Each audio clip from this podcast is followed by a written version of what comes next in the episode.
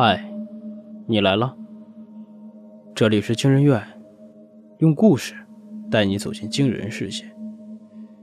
本节目由惊人院、博尔声音工坊联合出品，喜马拉雅 FM 独家播出。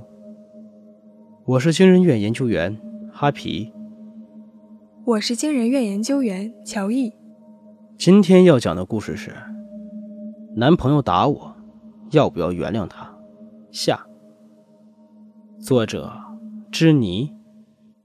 周全拿着游戏机在楼下等着，陈东就这样被引诱到了他的身边。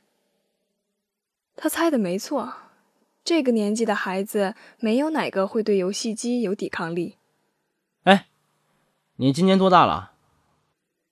周全漫不经心的问道。十一。陈东一边打游戏一边快速回答道：“你为什么那么讨厌你妈呀？”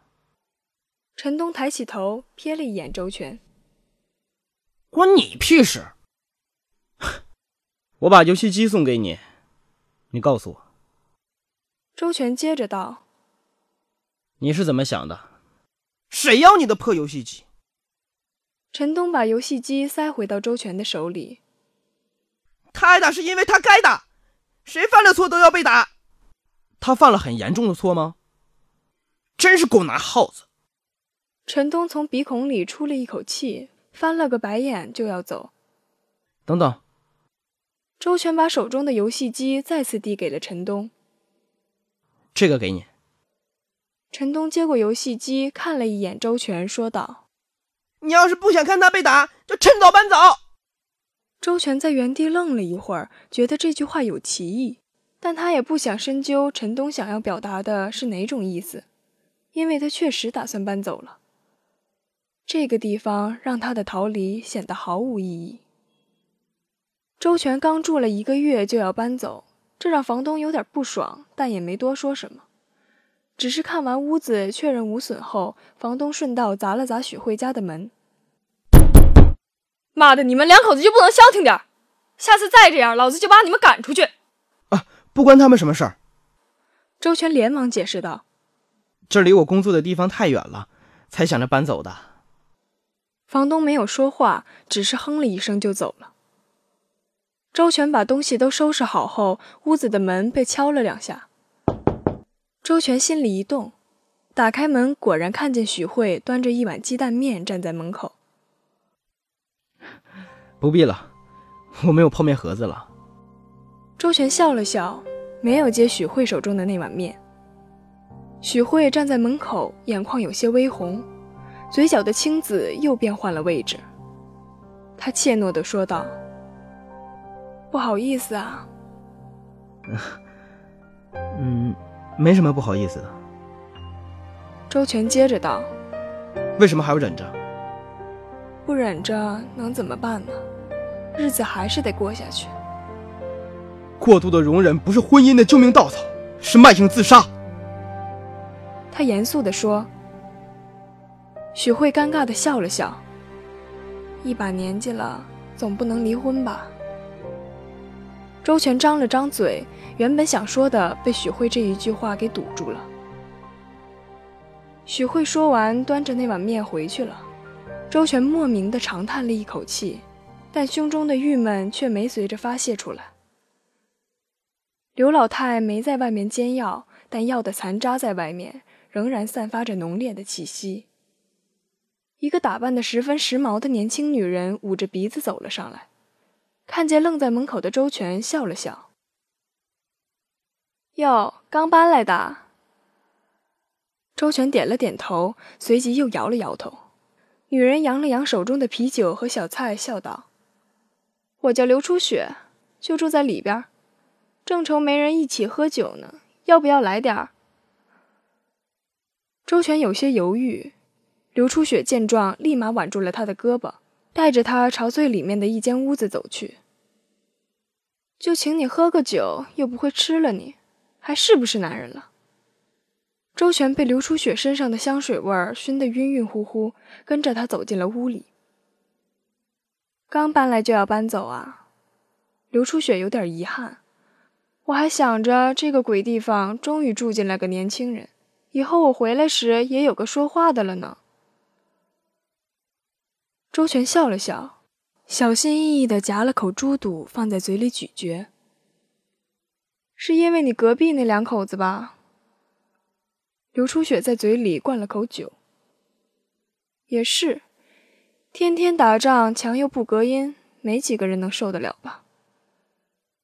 周全摇了摇头，没有说话。你咋都不说话？你是哑巴吗？呃，不是，我我不知道说什么好。刘初雪笑了笑。把脸凑到周全跟前，大眼睛盯着周全问道：“我漂亮吗？”周全脖子后仰，微微点了点头。刘初雪扑哧一笑，递给了他一罐酒。想说啥就说点啥，咱们现在是哥们儿。许慧的尖叫声透过两间屋子隐隐约约传了过来。周全灌了一大口酒，问道。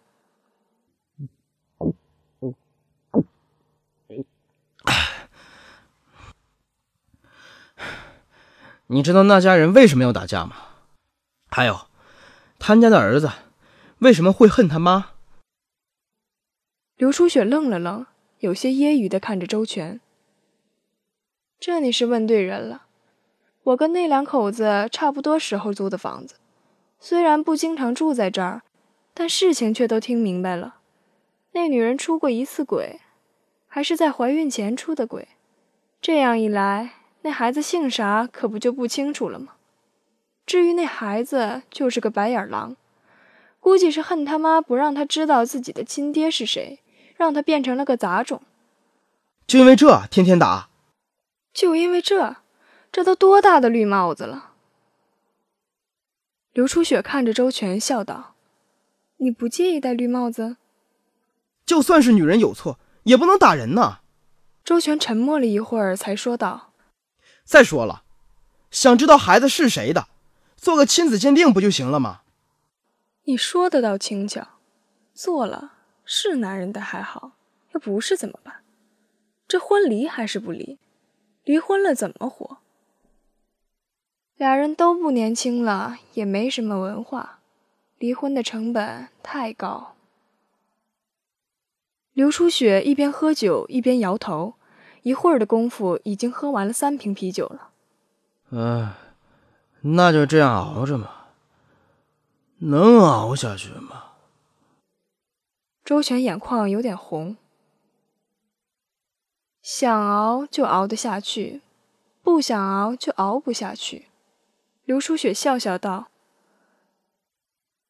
这还不是看他自己的选择吗？狠不下心离婚。”能熬的就跟隔壁刘阿婆一样，忍到丈夫打不动自己；不能熬的就去自杀、喝药，这太常见了。刘初雪看向周全，这事儿真的太常见了。周全哽咽了一下，闷头把手里的酒喝了个精光。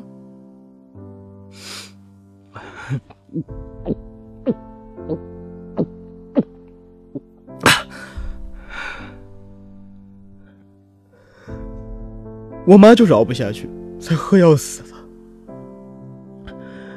十年前的事儿，那天早上我起床，看见门没有关，我走出门，发现我妈趴在门前，脸整个都是紫色的。我去推她，发现她整个人都是硬邦邦的了。就跟石头一样。刘初雪闻言，慢慢坐到周全的身边，拍了拍他的肩膀。周全深吸一口气，接着说道：“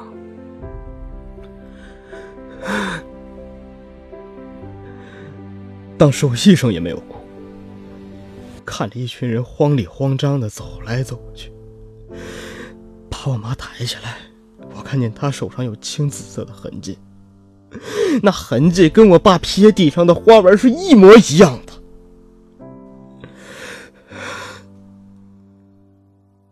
后来，我爸还穿着那双皮鞋给我妈办丧事，刮里刮大的。我妈跟我说过，她忍了半辈子了，不想再忍下去了。可他们说，男人打老婆是正常的事，是我妈太小性子。我觉得他们说的不对，他们没文化，他们不懂什么是尊重人权，什么是尊重生命。周全哽咽道：“